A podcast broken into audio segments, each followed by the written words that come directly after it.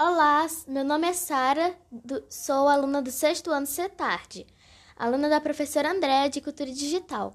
Vou fazer um tutorial de como, de como usar ou editar no Picast. Primeiro, vou, usar um, um, vou falar um pouco sobre o aplicativo. Ele é um aplicativo grátis para, para baixar e editar fotos, tanto no Android como no iPhone.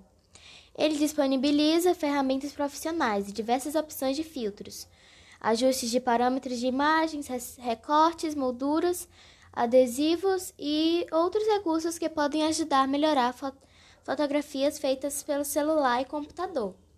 Primeiramente, você vai na Play Store e instala o Picast.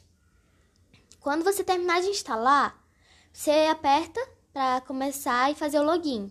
Para fazer, para fazer o login, você pode fazer com o Facebook, ou dos aplicativos que está sugerindo é, embaixo.